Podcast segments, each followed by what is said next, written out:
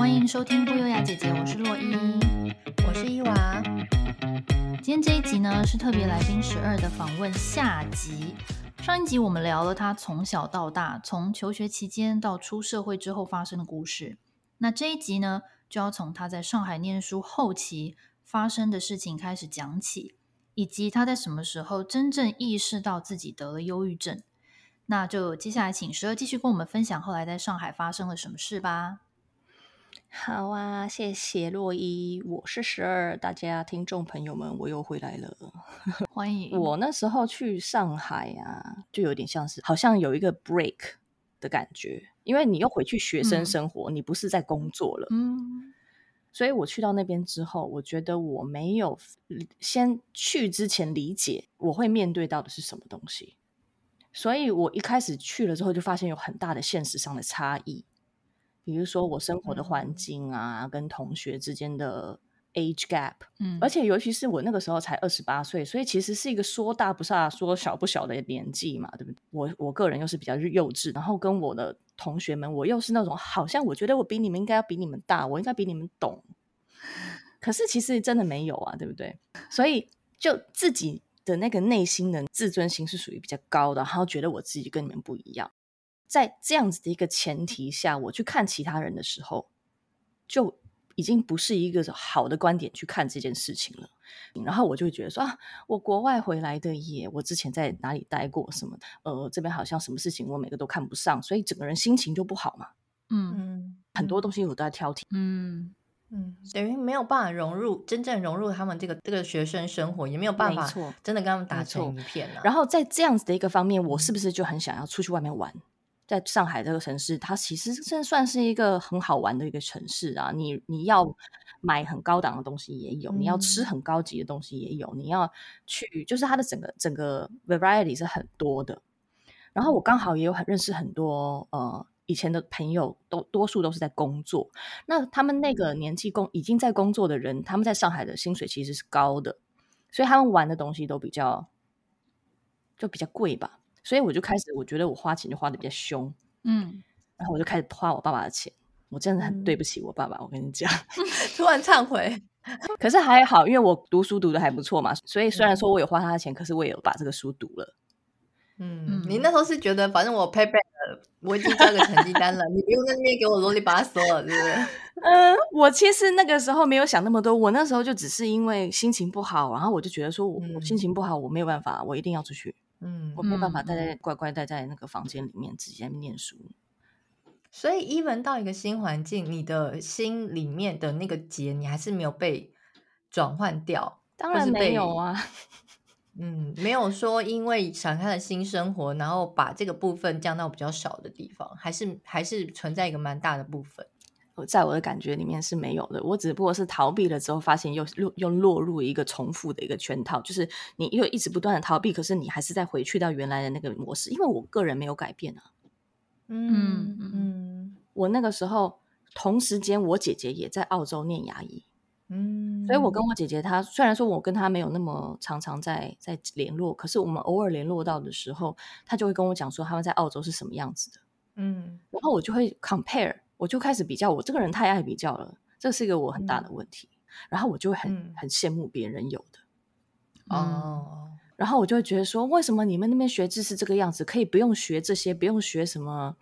一些不需要的，在我的感觉是不需要的课程，比如说，嗯、呃，在可能在大陆念的时候，你是先要先念完你本科的四年，包括就是先从呃 chemistry 啊、physics 啊那些开始修 biochem 啊，到后面就是才开始念一些医科的东西，药理学那些都是需要的。可是我们还学了很多人体解剖，或者是任何很多很多不同的科系，在我那个时候的感觉都是，我觉得不需要学啊，嗯、我们应该要学的是呃牙科的东西。嗯，等于说它会有一些通识课程，医学的通识课程，你还是必须要修就对了。对的，包括什么眼科啊、心脏科啊，就是很多科不同的科，你都还是要学这样子。然后，其实，在中间有好几次，我就一直跟我爸爸说：“我不要念，我不要念，我不要念，不要念。”然后，可是我爸爸很凶啊，就是说：“不可以，不可以，你就是要把它念完这样子。”结果我很容易就是死背了一阵子冲刺，然后后面就忘记了嘛。我考完了可能就忘了。那可是你是学医的，你怎么可以这样呢？对不对？嗯嗯，因为如果说你没有好好念，你的知识没有真的进去，你实习的时候你怎么做那些事情？对不对？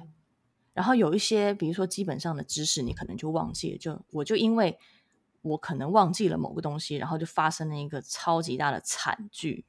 什么惨剧？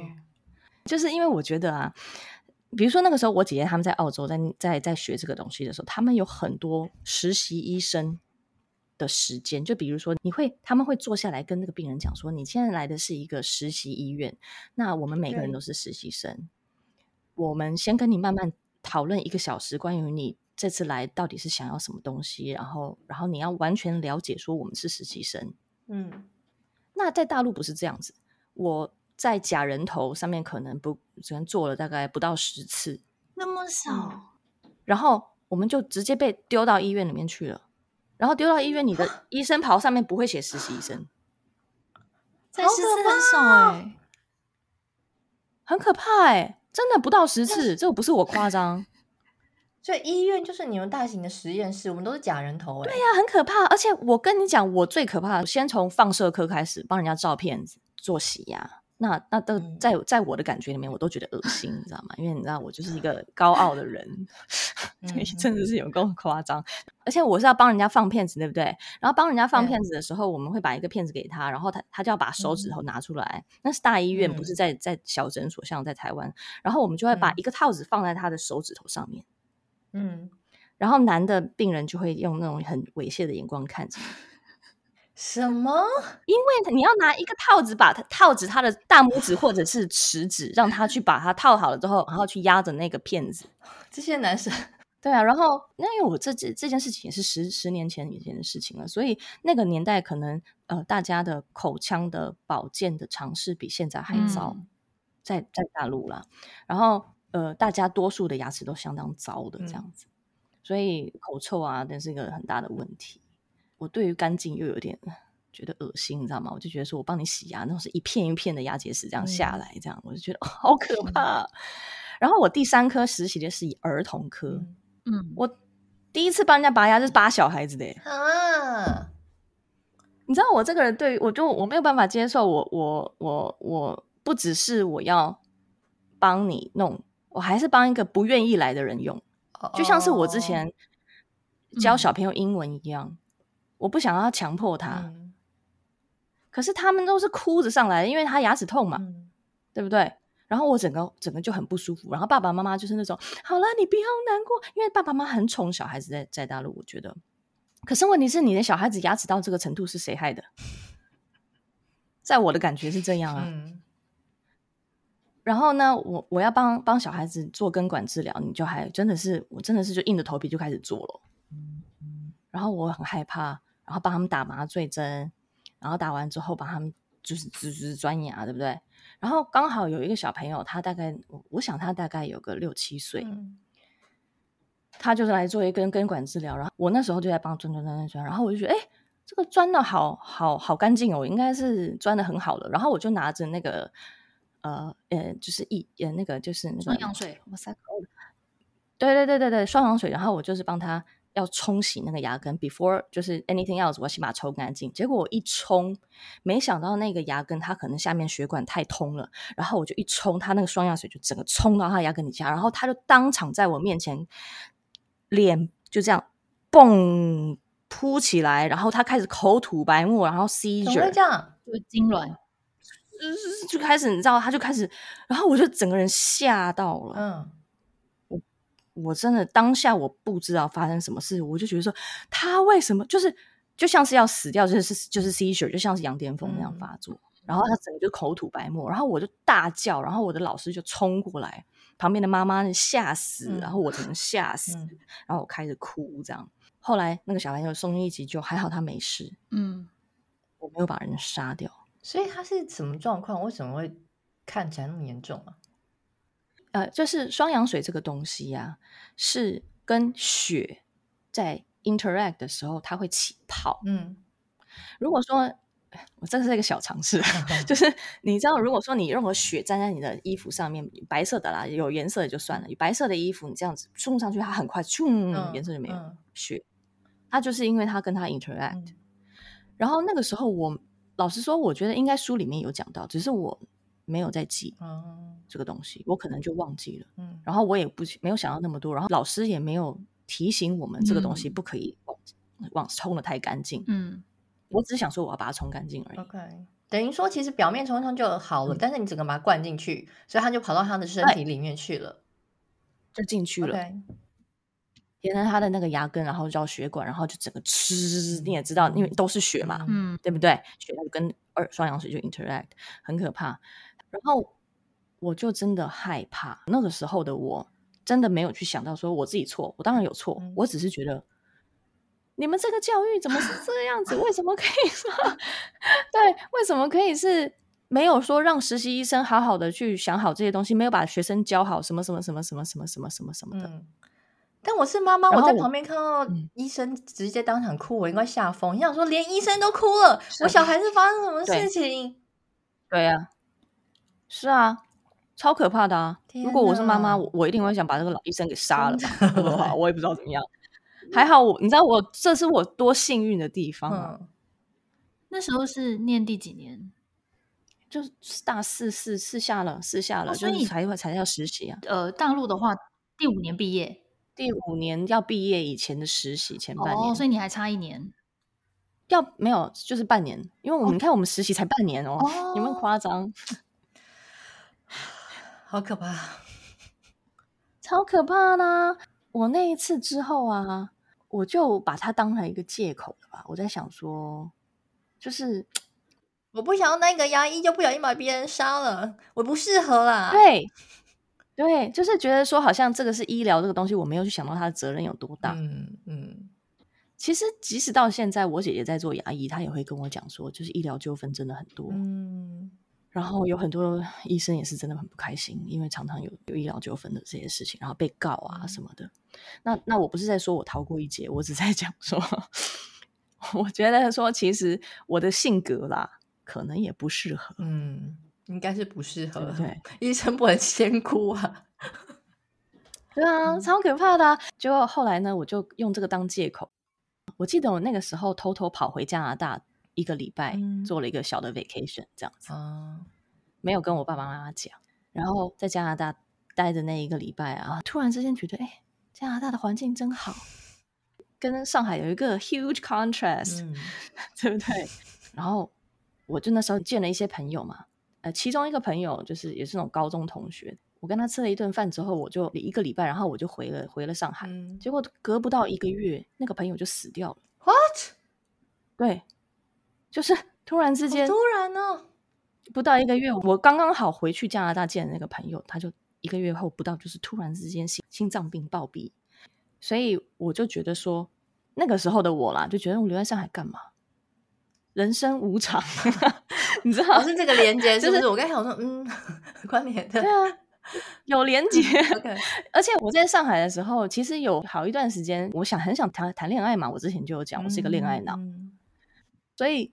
我在上海碰到的这么多年碰到的对象，我觉得是不好的对象。嗯，因为其实我现在去看，我当然知道为什么他们是不好的对象。可是我那个时候是无法理解说他们为什么不好，因为其实就是第第一个，他们都是爱玩啊，嗯，没有想要定下来。那太年轻了吧？对，可是那个时候我已经快三十二岁了。哦。我我其实是想要定下来的年纪，嗯，就是女生在碰到那个年纪的时候，我不知道你们有没有啦。那个时候我就很想要定下来，然后我其实也有交往了一个稍微比较长期的，然后后来才发现他也是个妈宝，然后我就觉得不 OK 这样子，嗯，然后发生了一些事情，我就有好一阵时真的就是躺在那个就是电视机前面。不想出门，不想不想买东西呀、啊，也什么都不想做，然后就是一直在看。嗯，在还没有还没有到大四的那一件事情的时候，前面我就已经发生过好几个月，就是躺在那边，然后都不想出门，然后就躺在那边不想动这样子。嗯，所以其实那个时候就是所谓的就是忧郁症有发作，嗯，只是我可能没有去想到说是要怎么去治疗它。嗯，我只是觉得说，我是因为在上海才不开心的。嗯，你还没有，嗯、我是我有忧郁症这样的自觉，只是觉得说我就是有一些人生难免遇到 upset 的事情，你就是躺在那边，然后自己发作一下这样子。可是我觉得我就是爱钻牛角尖呐、啊，嗯，我就一直钻呐、啊，我而且我钻的那个地方，就基本上都是错的，所以我就一直笃定的说，是因为我不想做这个，这个不是我的，这个不要，我不要我，嗯，所以我朋友那时候死了，我那时候就觉得说，我不想再待了，我想回加拿大，嗯，然后我就跟我爸讲，我跟他讲说，你有两个选择，一个是我念完然后走，一个是我现在就不念了走，然后我爸爸说两个都不可以，你说走去加拿大吗？走回加拿大，OK，对，我爸爸就是说两个都不可以啊。那我就说，要么你就，那你既然不让我念完再走，那我就现在就走算了。嗯，所以就真的走了，我就真的走了。所以你还剩半年就可以毕业，你也不要了，你更不 care。是，对，有没有很夸张？其实你也蛮大刀阔斧的，很想打人，对不对？可是呢，我虽然说我现在到了我现在这个阶段，我也觉得那个经验。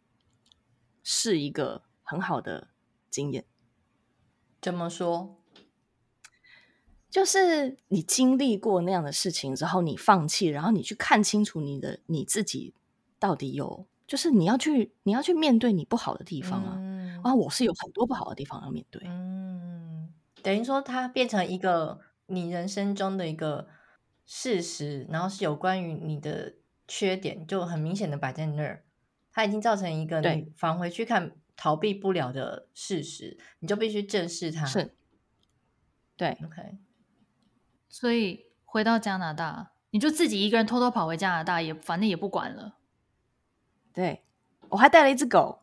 OK，我在上海领养了一只狗。嗯、原来是呃，就有一天那个时候我就是心情很不好，然后在在 depression 的时候，然后然后我就遇到了我的狗，现在它叫 Happy，、嗯、这样子。那这只狗呢，它也教了我很多很多东西。呃，我们家小时候大概养了十五只以上的狗，不夸张。我妈妈是属于那种狗一来，只要这只狗不听她的话，她就不要丢了，再养下一只。哦，你说不是同时有十五只狗，而是就是来来去去十五只。OK OK，对，来来去去，来来去去，就是这一只来，然后不听话，不要丢掉。送人卖掉，然后再换下一只。所以其实我小时候真的有很多的 separation anxiety。你妈很不适合养育东西耶，不管是小孩还是宠物哎。我觉得他对宠物态度太好，那那可以很，他就是宠物，把它当宠物，他没有把它当当当生命。No，宠物是家人呐、啊，家人怎么可以这样买卖跟丢掉？这是现在人的想法，那个年代的人是会把狗关在笼子里面的。对，以前那个年代好像对于动物的那个没有那么像现在这么注重。嗯，对对，他而且他的不听话的点都是那个狗上厕所没有上对上对地方，这个就是教啊，对啊，他不会教，而且那个年代也没有 Google。OK。他也没有去买书，他也没有去想说应该要怎么教，嗯、然后他就是不断的买狗，然后再卖掉，买狗再再换换换换。然后他怎么教狗，就是跟教小孩一样用打的啊，嗯，所以 真的是用打。所以我教 Happy 也是用打的。哦，嗯，我跟他的关系是，我想他应该就跟我跟我妈的关系一样，又爱又恨。嗯，因为我给他好。我对他好，同时我也打他，就有点像是加害者，同时被害这样子。就是你知道那种呃被虐待的人，然后那个虐待的那个人他对你好一点，你又觉得哦，好像斯德哥尔摩症候群。对对对对对，我想我的狗应该有这种有这种情节。我真的是会打他，然后对他很凶，然后我没有去想到说，一只狗它其实不了解你要的是什么。嗯。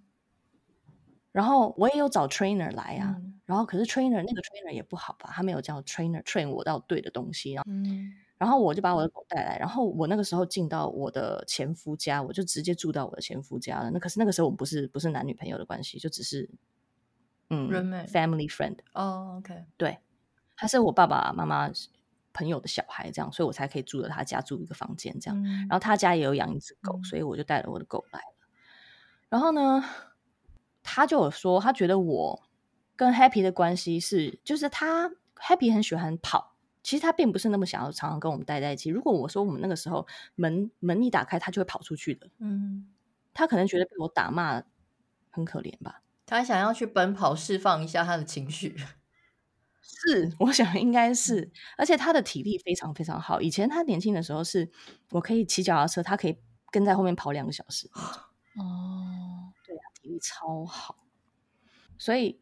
他有很多 energy，然后我又没有用对的方法让他去 release，然后也没有好好的教他，然后我还一直不断的打他，没有用鼓励的方式，所以他跟我的关系一直都不是很好。嗯、结果一直到这个改变的故事，其实是在于我跟前夫分开了之后，我才正式觉得我要跟我的狗和解，都是在离婚之后的事情。嗯，因为我回来加拿大之后，其实。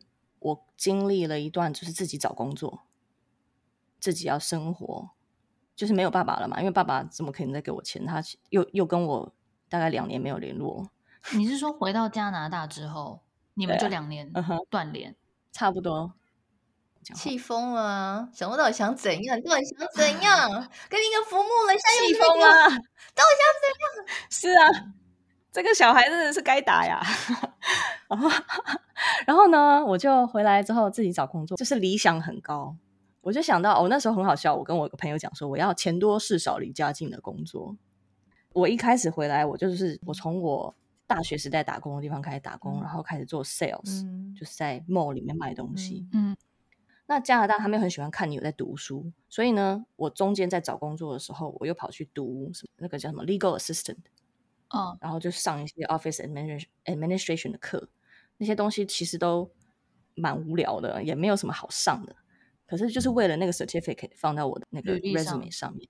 对，然后后来我就因为在那个地方，我去上那个 office legal assistant 的课的时候，遇到了我现在公司，我现在是在政府机关工作，我遇到那个政府机关的同事，然后他就觉得我不错。他他有点像是帮我进去我们现在公司做 temp，我先从 temp 开始做起，然后我就开始做到现在就是正式员工，已经一阵子这样子。嗯，的确是钱多事少离家近。嗯，所以我觉得我的梦想还是有 短期的达成，可是，在这一段的时间里面，我也有经历到，就是说，就是人生啊，赚钱不易啊。嗯。而且我的前夫啊，我那时候住到他家里以后，我们两个大概两个月左右就在一起了。嗯，然后呢，不好意思，我插话一下，嗯、所以那个房子里面是还有他的家人吗？嗯、还是就是你们两个独生男女住在一起？他还有 roommate，其他的 roommate。OK，嗯，对，但是没有家人，都是年轻人，没有。对、嗯、OK，没有家人。我觉得哦，我不知道其他人怎么样，可是我觉得巨蟹座在。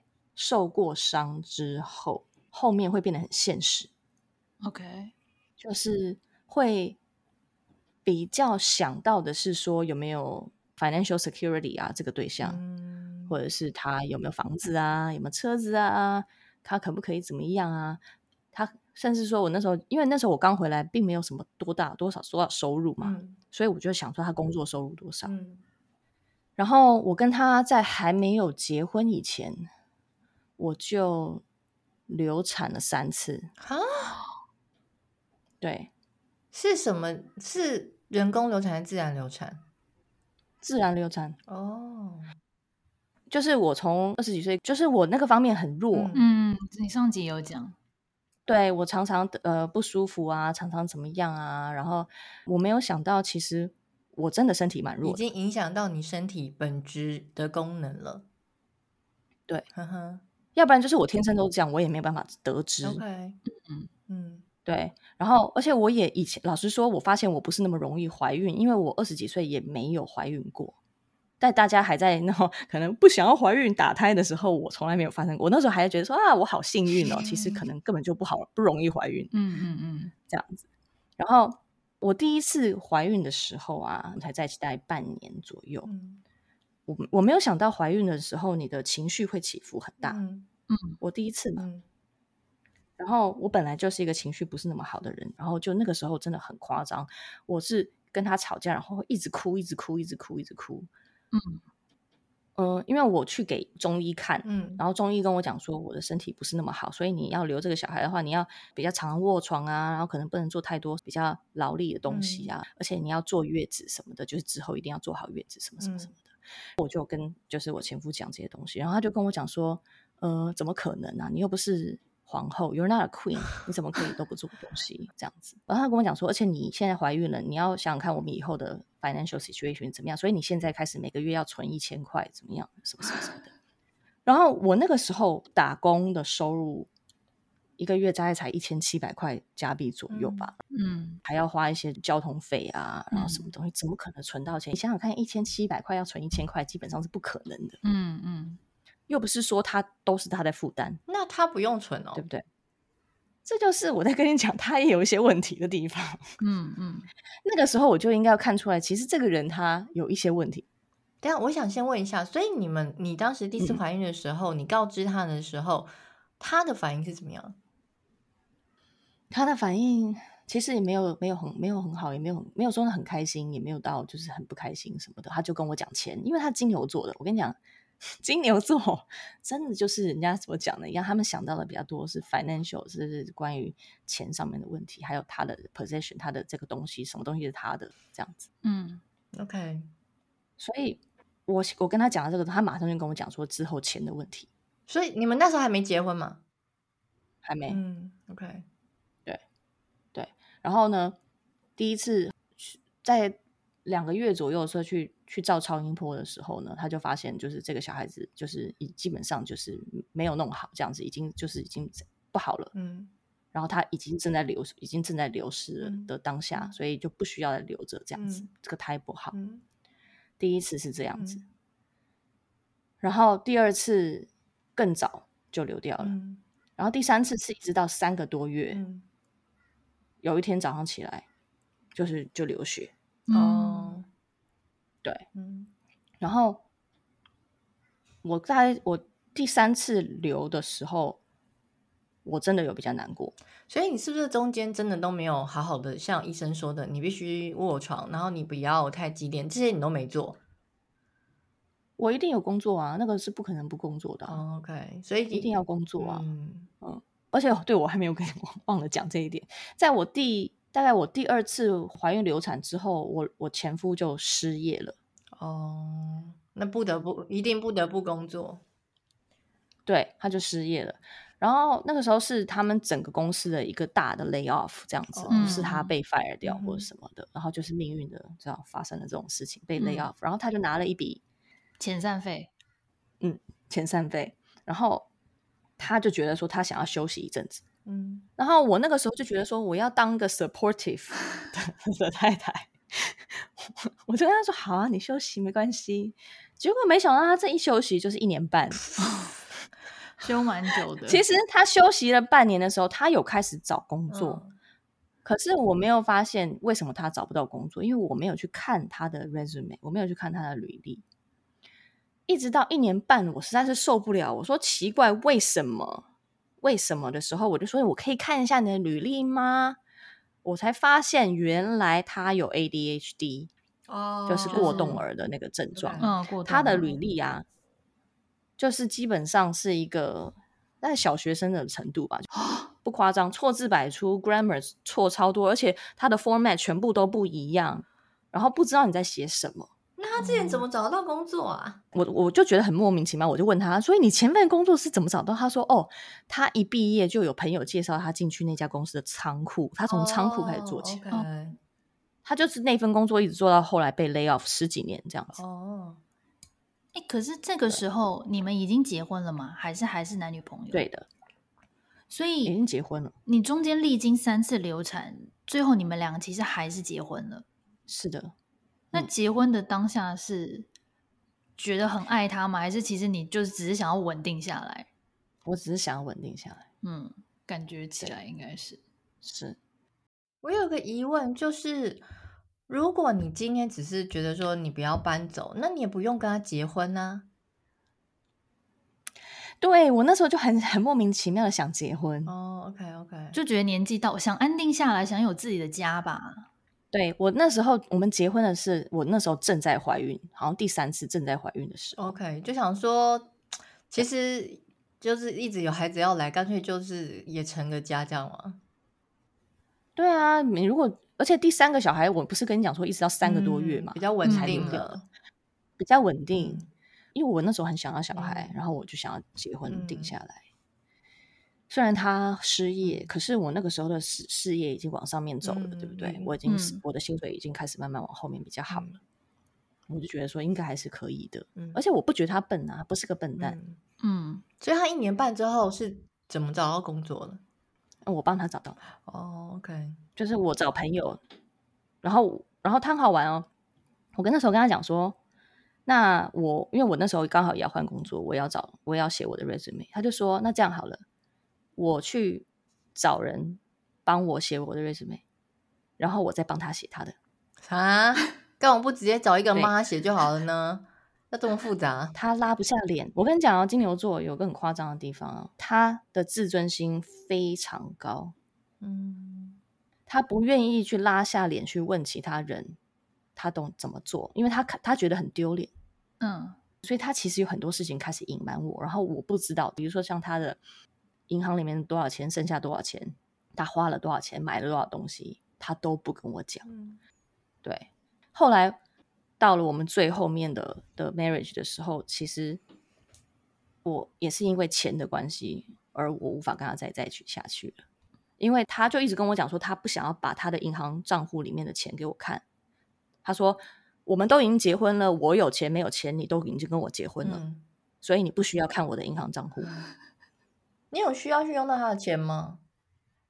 我们我们是一直都是，比如说两个人赚的钱放放到一个共同的账户里面去，他放多少钱，我放多少钱，哦、我们俩放进去之后，嗯、对，然后我付所有的账单就从那个里面付，嗯、这样子，嗯，对啊，然后我让他做转账这个动作哦，就是比如说像有一些东西是 auto 转账的，就是让他去换这个 auto 转账，就大概两年多还没有达成，那时候我就快气死了，我叫你今天做这件事情做了两年多。所以你不是想要去看它里面多少钱，而是想要帮他设定一些东西，是不是？对呀、啊。可是他不愿意给我做，而且他那时候给我讲的东西让我觉得很否定我的人格。他说：“如果我把我我的银行密码给你的话，你就把钱拿了跑。”哦，哼，那个这个时候你们已经结婚几年了？有两三年吗？大概一两年。哼，所以一两年的时候就已其实已经有蛮多问题存在。对啊，就很多问题存在。然后，因为金牛座真的非常固执，你没办法跟他沟通。嗯，他没，他就是不愿意去做的事情，你就是打他打死就是不愿意。所以他不给我他的账号，所以我也没办法帮他做转账这件事情。然后他就得要自己做，对不对？嗯、所以才会拖那么久。然后他有欠很多利息。然后在我们结婚的最后一年，其实是有那时候我已经进了我现在的公司，所以我薪水越来越好了。嗯，然后他他那种生日，然后我们那个时候刚好想要换车，我们都想要换台就可能 mini。然后呢，我就说，那你一个月打算要花多少钱在这个上面？他就说，哦，一个月如果他四百块，我四百块的话，我们可以买一台很好的车。他绝对可以负担这个四百块的花费，这样、嗯、他觉得四百块很少。嗯然后呢，我就觉得说啊，四百块对我来说可能是 maximum 了。嗯，我觉得嗯，好吧，好吧，因为你生日嘛，我觉得我愿意做这样子。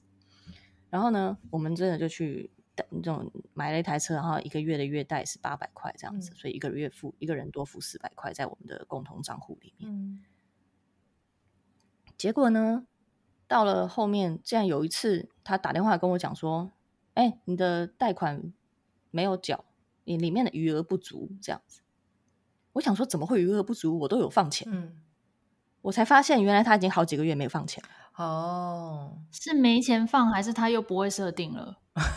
他没钱放，他没有讲。哦、后来发现他，比如说有很多 speeding ticket，超速 parking ticket，对，超速的罚单或者是 parking 的罚单，他都不付，然后就会有。有些东西要被再多付钱这样子，嗯嗯嗯，然后他对跟我的讲法是因为我们有去 marriage counseling 嘛，那我为什么要吃？我其实我吃了药抗忧郁药，我必须要说，其实他对我是有帮助的，因为我在我的 marriage 里面，我觉得我这么执意的做了这么多的人生的错的 choices，、嗯、然后还执意的要结婚，嗯、然后也没有小孩，小孩也流掉了。嗯、我我我执意要跟他结婚，他那时候还是真的不想跟我结婚的哦，是我要结婚的，真的。他不要跟我结婚，他说他觉得结婚没意义。然后我那时候还跟他吵了好几次，就是他都不跟我求婚，这样他就没有想要结婚，怎么会怎么？有没有觉得很莫名其妙？洛伊，不是因为各位听众要了解，十二是一个大美女，我想说啊，都跟你结婚疯了吧？谢谢你哦，谢谢你这么说。其实我跟你讲，这就跟个人价值，你不了解你自己个人价值的时候，有个很大的问题。我那时候就觉得说，我。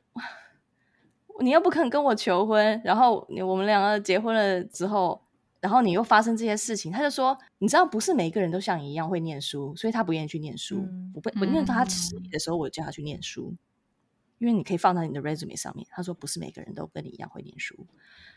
然后我说那一般你想要做什么？他说嗯，他想要去那个 dog grooming，就是捡狗毛。然后我说很好很好很好，你去做。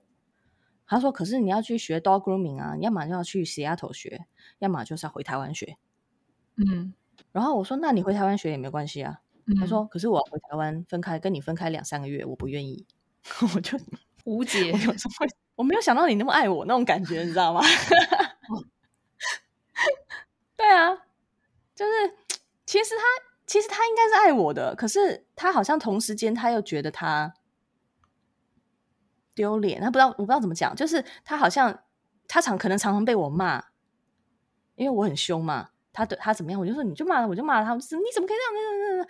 然后他就觉得说我好像很强势。嗯，我们两个到后面，他就是一连串的，比如说我在同一年里面发现他没有没有钱付钱，然后就是有欠很多的 tickets，又欠卡债，我还接到卡债打电话来电话。嗯我后来发现是因为是 Costco，因为 Costco 的 membership 是我的哦，oh. 然后他是欠 Costco 的卡债，他办了一张 Costco card，然后 Costco 打电话到我的手机里面说他欠钱，然后他还不跟我讲说他欠了多少钱，嗯，我就那时候就觉得说不行，你你要么就是把你的 financial 摊开来，我们好好的处理嘛，嗯，因为我常常收到 Amazon 寄来的东西呀、啊。我们两个虽然说都是互相不管对方的那个怎么花费，我就不想管你买多少东西，我也你也不用管我，我就管买我的，他买买他的，我就一直觉得说我也没有做得很差，啊，嗯、我又不是常常买又花你的钱去买礼物，我没有啊。嗯嗯嗯嗯嗯。然后，可是如果说你自己 financial 没有处理好的话，会影响到我。嗯、对啊，车贷是我的名字，对不对？影响到我的 credit。然后后来才发现，那个房屋税都没有缴，哦，他没有钱，嗯嗯，都是我出。然后那一阵子我真的气炸了。虽然说我已经开始吃我的那个 吃我的那个抗忧郁药，可是那个时候已经在吃了两年左右了。然后我觉得抗忧郁药药这个东西，它就是一开始比较有效，你后面的剂量可能就要越加越大，嗯。因为你是人是会有抗药性的，嗯，然后我一开始吃这个药的时候，我发现我我有一个问题，抗忧郁药啊，它会让我很想睡觉，嗯、就是我每次我我吃了之后，我基本上每天都在打瞌睡，哦，然后我一下班回到家就是我不行了，我要睡觉，嗯哼，然后可是我的心情是真的有比较好，然后是有一种比较，嗯。刚吃下去的时候是觉得有点像是每天都很嗨，嗯哦。然后比如说我碰到一件事情，本来我平常会有情绪起伏的，我可能就嗯，好像比较抽离哦，嗯。因为我老公他并没有在我的感觉那个时候的感觉，我并不觉得他有改善，嗯。就是我在试着要改善我这边的时候，我不觉得他有在改善。从我的角度看来，是我从没有钱。努力的往上爬，嗯，去上课，赚钱，存钱，然后帮你付买买东西，然后你是本来有有车有房，然后到没有工作，然后找不到工作什么什么，然后就是，可是你却没有想要好好的往上再再努力，然后在这在我当初在看到这个人的时候，我就觉得说啊，原来他跟我想的不一样嘛。嗯，就是他好像不是我可以 depend，就是我没有办法依靠这个人，依靠这个人，反而是我在拉他的那种感觉了。嗯反正后来就是我付了很多钱之后，我我就很不爽。我就觉得，我那时候就觉得说，我一直不断在努力让自己变好，我还吃了药，然后我还去看 counseling，然后他，而且他不肯跟我去看 counseling，他怎么样？就是说，I feel uncomfortable，我不愿意，我不舒服，我我不要。然后我那时候就觉得说，我都已经做了这么多了，我我改了我自己，我怎样？我还付了帮你付了钱，然后你还不做这些事情，为什么？不好意思，我想问一下，你们两个年纪谁比较大？嗯、他他年纪比较大。他大我两岁，OK，所以他自尊心更作祟啊！就居然是一个年纪比我小的人、嗯、要来指导我做什么事情，我真的很不愿意。就 even 是我内心知道这是对的，但我还是不想。对，有可能啊，他有很多很很多很多他自尊心上面的一些东西，我相信他自己也是很挣扎。嗯、对，因为而且我我觉得我我很难从别人的视角看事情。哦，OK。最后怎么样下定决心要离婚？觉得这个婚姻不行了。其实，在我开始吃了抗忧郁药之后，我有劈腿。嗯哼，我就那个时候就发现，我其实并没有爱他。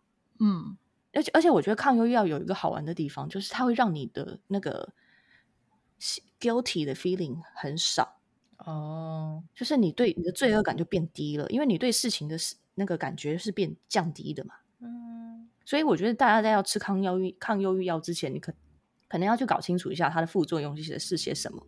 它可以帮助到你一些事情，它也会让你有，至少是让我有比较少的罪恶感。嗯、然后我就做了很多不太对的事情。我觉得，一方面我自己也觉得我错，嗯、我也不应该再继续在这个 marriage 下面了。嗯，然后觉得我自己不爱他。嗯我觉得他也很可怜，因为他第一个他好像很怕我，嗯，因为你能力比他强啊，我不知道，可能吧，这样子。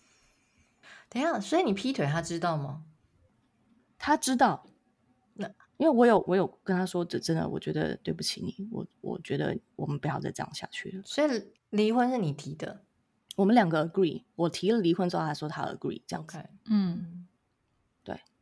那你刚刚说。离婚前你已经吃了两年的药，忧郁症的药。两年多，对。对，那离婚之后，忧郁症的情况有改变吗？有变比较差，还是变比较好，还是一样起起伏伏？我离婚之后，其实我在离婚以前，我就很努力的想要改变自己，我就去 counseling，我一直不断的去 counseling，然后想去找到说到底我是哪里不开心，为什么会发生这么多事情，然后从那个时候就开始说，OK 啊，你要先从原生家庭的问题去去去改变，你要把你。根基在你心里面的某一些的情绪，去去看到它原因在哪里，因为你也知道，人的情绪都是像一个冰山，在一个一个海平面下面，嗯，它下面是一个很大的一个东西，你上面只是那一个角。那我从那个时候开始，已经慢慢开始想要进步，想要改变，然后觉得我离婚也是一个改变，因为我承认我自己不对，我觉得我不应该在这个里面下去，我承认我不爱他，嗯。然后我出来之后，我就告诉自己，我不想要再这样下去了。可是那个时候我不知道我该怎么办，我就继续去 counseling。然后呢，在 pandemic 开始之后没多久，我姐姐那个时候刚好跟我讲，有一部外星人的一个关于外星人的一个 documentary，叫做《The Revelation of Pyramids》。嗯，然后我就看了那个 documentary，然后我就觉得，哦。这个世界好像跟我想象中的不一样，怎么了？这样子，我本来真的是个无神论者，我本来是无神论者。嗯、我还记得好几年以前，很多人会想要叫我去加入教会啊，跟我讲神啊，什么事情呢？我都跟他们讲说，我不相信这回事。嗯，你们不用叫我进去。可是我想想，他也蛮，我本来也就是相信的人呢、啊。你看我那么爱算命，嗯、如果说你爱算命的话，你某一程度上你就是有相信有神明嘛，嗯，对不对？嗯、对啊。然后我后来才发现，原来其实我是相信这个东西的。然后我我就兴趣开始来了，不断的在网络上搜寻啊。然后有一天就碰到了人类图这个东西。嗯、然后呢，我看了我自己的人类图，看了我家人的人类图。那段时间我真的非常难过，因为我看了我自己的人类图，才知道原来我真的很糟糕。我那个时候才有越来越意识到，我以前做的那些事情，对我的家人造成了多少的问题。我以前的想法都是很自私啊，很幼稚啊，要怎样就怎样，我不觉得爸爸妈妈对我好，还觉得他爸好好像不爱我，然后有这么多的。情绪，然后常常怪他们，然后一直不断的觉得说，啊，我的原生家庭很糟，这样这样这样这样。我那时候很讨厌我自己。我记得我有一阵子看了我的人类图之后，躺在床上面一直哭，觉得说，为什么我是这个样子？为什么？为什么？为什么？我不相信，我就这么烂，这么糟，不愿意面对，还在那个时候还在，觉得说，为什么我我被生下来是这样子的一个角色？嗯，但是我记得。人类图，你去查那些资料的时候，它其实给你的那些评语其实都蛮客观的耶。所以说，按照你这个逻辑来说，你其实你从头到尾都没有客观的看过自己，你就是没有承认过你身上的一些你不想承认，然后你又不能接受的事情，一直到人类图那一刻，你才被摊在那边说，没错，就是这样子。是，其实其实很人很多有很多的问题。都是因为你自己不肯去面对你自己的阴暗面。嗯，对，你讲到这一点蛮有趣，就是其实我们有没有退一步，客观的看过自己？对，嗯，我突然想到有一件事情，我觉得也蛮有趣，可以分享的。嗯，我在我我后来很喜欢看，就是呃，reality show，就是真人秀这样子。嗯，然后这些真人秀上电视的人，他们平常是普通人，嗯，然后在秀播出来之后，他们才看到自己。啊，uh, 曾经有一个上真人秀的那个一个人，他就说他看了这个自己被拍摄出来的样子，才发现原来自己是这样子。从别人的角度看，嗯，真的，真的，心里面你可能是很多很多的情感，很多很多的东西，可是你外面看起来是 cold、嗯、nothing，嗯，让别人看起来好像你是这样的人，可是其实我们每个人，我相信都是温暖的。嗯嗯，有些人什么冰山美人啊，他可能不见得冰啊，他就是他其实只只是脸脸上没表情而已。嗯，可是他心里面也是很温暖的一个人。嗯、可是从别人角度看来，就觉得哇，他好高冷，这样子好像看起来很高傲。所以我我也很难从别人的眼光看到我自己。可是我看到人类图之后，我就觉得说哇，我真的有好多好多问题。嗯，后面然后我真的就觉得好，我一定要改。我不可以再这样下去了，嗯，所以这个契机真的是从你接触人类图那个当下，你才能够开始客观的看待这一切，是吗？我觉得第一个是时间到了，你的成成熟度也慢慢对到达那个程度，你到达那个时间，你的我相信，因为我相信命运嘛，嗯、你相信命运走了这么多，走这么多之后，你。终于到达那个点，我不要再这样下去了。嗯、我错，我错了，嗯、我承认我要改。嗯、然后从那个时候开始，我不是看了很多，我还看了很多吸引力法则的东西啊。嗯。然后看了吸引力法则，你就会想说，我要转念。嗯、对，我不可以再那么的负面。很多东西都是你有负面的那个想法，你会吸。我相信频率这个东西。嗯、对。如果说我今天频率是低的，我吸来的东西都是低的。所以你说我为什么以前交交男朋友都不好？因为我频率很低啊，吸来的东西怎么可能是好的？其实你知道，我其实刚才还在听你讲前夫那一段，对不对？我内心一直有一个想法，嗯、就觉得说，哦，你遇到你前夫，好像就是遇到你年轻那时候的自己，就是也欠卡债，嗯、然后呢，嗯、然后生活一团乱，嗯、然后本来明明有很好的前途，嗯、可是却越来越往下坡走。嗯对，我觉得有。对，我觉得有。我那时候，嗯、我刚才在听的时候，我一边就有点觉得说，所以其实，在那个阶段，你变成是你爸爸那样的角色，所以其实你在潜移默化当中，你就成长了，你变成你能够体会那样的感受。虽然你没有小孩，虽然你跟你的宠物还没有做那样子的连接，嗯、但是我觉得在老天爷对你很好，在你的人生历程中，让你用不同的方式去体验了这样的事情，所以你成熟，你才能够理解。对，这是我这我的认知啦。我只是刚才这样听起来，我觉得蛮有趣的。我之前没有这样想到，可是我觉得你讲的这个是对的。他用另外一种方法，因为其实我们的人，呃，其你看到其他的人，或者你在不高兴的时候，其实外面的人都是你的投射。嗯，没错。比如说，像你今天觉得那个人他是不是这样想的？嗯，其实就是你因为你这样想。没错。有时候人家根本没有那个意思。对，嗯，就是这样。嗯，然后所以很多时候，我现在就会尽量告诉我自己，不要去猜别人在想什么啊，没有必要。嗯，对。然后当你不去投射别人是怎么想的时候，你很多问题就也就嗯，可能就没有了。对。没错，就本来你可能会心情不好，他怎么这样？然后现在就嗯算了，这样子。那转念就是就是，比如说你不要去想说啊，一定是这个样子，一定是这样子。嗯、我以前很会钻钻钻钻现在就是我还是会钻啦，我我没有到完全摆脱，因为这还是我的个 性人设。嗯、然后可是我可以慢慢的就是不要钻那么久，嗯、然后慢慢的、慢慢的告诉自己不要再这样下去，不要再这样下去，啊，停下来，停下来。放过自己，对，放过自己，觉察自己到底是自己在在搞什么，然后或者是你用这一个情绪去看到说，为什么我有这个情绪，嗯、去想到说自己在限制自己什么，自己在把自己钻到哪一个程度去，对啊，然后我以前会不承认我爱我父母亲，嗯，我现在真的我爱死他们了，真的。我我需要他们的爱，我非常需要他们，而且我很我真的很 lucky，我有他们。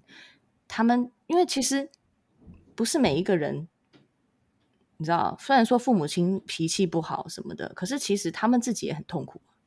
他们他们也有他们自己星盘上面的 limitation，他们也是那样子个性啊。嗯，其实，所以我嗯嗯，其实我觉得从十二的身上，我看到一个。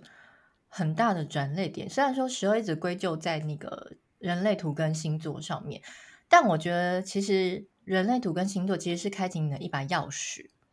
我看起来的话，我觉得你最大最大能够转变，然后变成现在你觉得你的生活越来越往正轨的方向去做，或者是往这个方向去迈进。我觉得有个很大的原因是因为你开始 open your mind，对，你就是能够开始去第一个接受自己的错误。第二个，接受别人的角度；第三个，你也去试试着用别人的想法去想想看遇到的事情。所以，其实有时候、嗯、真的是你不要一直在自己的圈圈里面能够跳脱，因为其实有时候你也不一定要找。